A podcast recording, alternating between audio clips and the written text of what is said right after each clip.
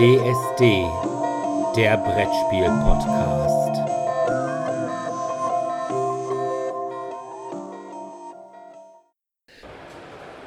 Ja, hallo erstmal und willkommen zum dritten Messeinterview. Bei mir heute ist Evan Derrick, der Designer von Detective City of Angels. Hello, Mr. Derrick. Hello. I'm good. Okay.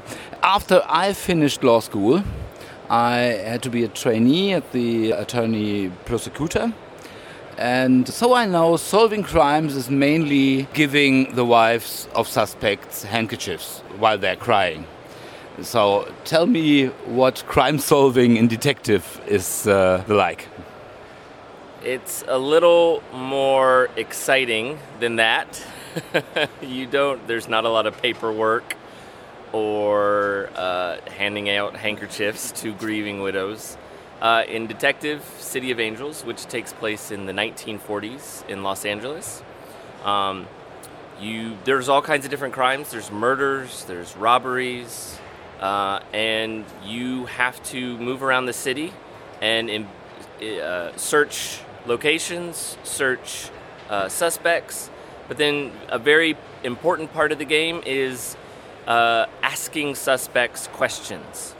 Now, normally, a normal, many other games like this would handle this. You ask a question, you get a very specific response back. The game gives you a response. But in Detective, our detective game, uh, a player answers for the suspects, chooses how they will respond. We call this player the chisel. And they can choose whether the suspects will lie or tell the truth.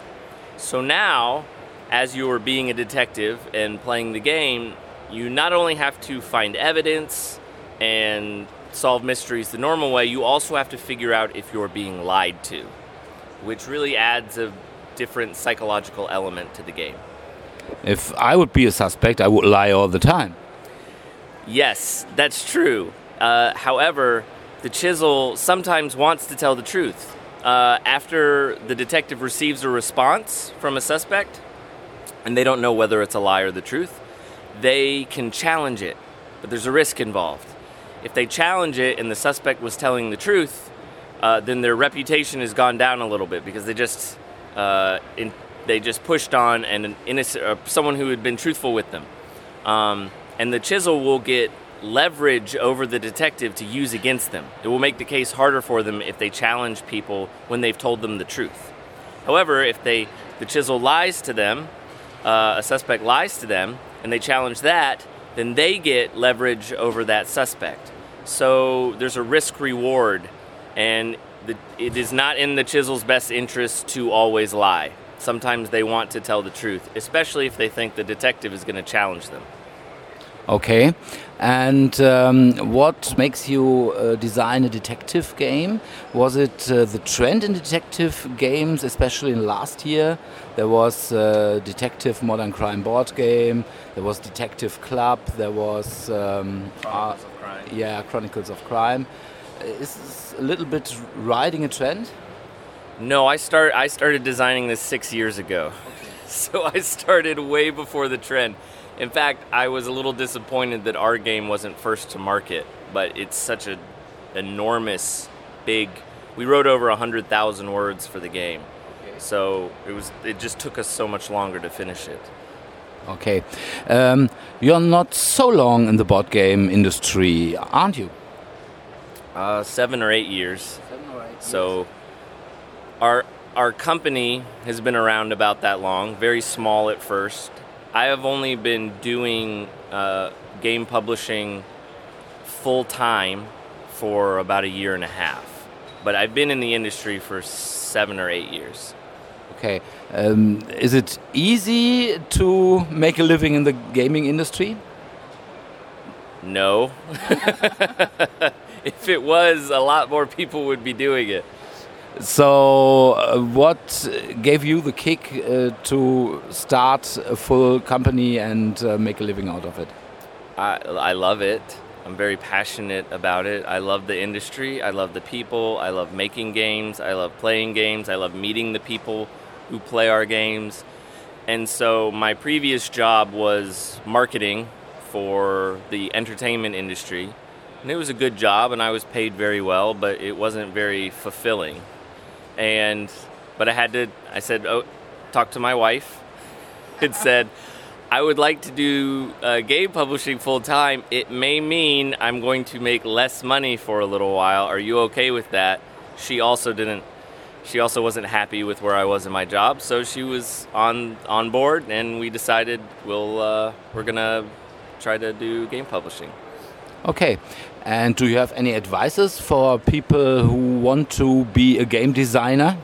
To be a game designer, yes. If you have an idea for a game, get it onto paper or cards, even if it's just scribbling on a note card, as fast as possible, and play it with someone whether it's family, friends, something. Don't let the game sit in your head and sit up there for months or years. I, I, see too many designers or people who want to design games. They have an idea, but they never make they never make the physical game. They never start putting it on uh, paper or cards and playing it. It just sits up in their head, and they stew on it and stew on it, and it doesn't matter how good the game you think it is in your head uh, it only matters once you put it in front of people and watch how they play it. And that's when you begin to really design. So that would be if you have an idea, get it on paper, play it with people as fast as possible.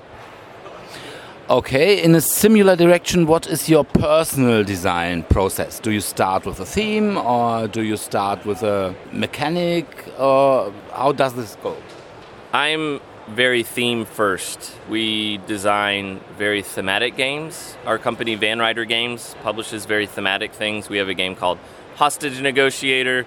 Uh, we have Detective City of Angels. We have a heist game called The Big Score. So m- many of our products are very thematic. So I, I'm not a European game designer where I think, oh, if I place my workers here and here and this way with this buddy and this buddy, then it'll be a good idea and we'll come up with the theme later. Maybe it's trading in France, or maybe we're making dresses in you know fourth century wherever. wherever. um, no, I think I would really like to be a detective. Uh, what are the best uh, mechanisms to support a game where I get to feel like a detective? And oftentimes, the theme will influence uh, the mechanics. Sometimes, if I feel stuck, I'll think, well, what would it be? What do I think it would be like to be a detective in this situation? And oftentimes that'll inspire a game mechanism um, that'll work really well.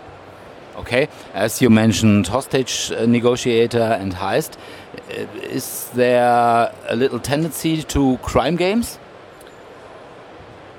It seems that way, but uh, I think that that's just coincidence. We just we like making very thematic games, and obviously, crime is a very rich theme with lots of drama and conflict. It's the reason why there are so many crime shows. There's always a new crime show on TV every year uh, because it's such a it's a, such a rich uh, theme to mine. But yes, we do make lots of crime games, but we really just like very thematic games. Okay, last question. What is your favorite crime show? Oh, that's a good question. Um, I like Luther. Uh, Luther is a, a, English show. It's got Idris Elba in it, but I like a lot of Scandinavian crime, crime shows. I love The Bridge or De, De Bron, I think, uh, which was remade in the states, but is much better. The original, um, the original Danish uh, show was uh, really, really, really good. Uh, the Killing uh, is very good. Um, yeah, so those are some of my favorite crime shows. Okay. Thank you a lot for this interview and uh, have a nice fair. Thank you.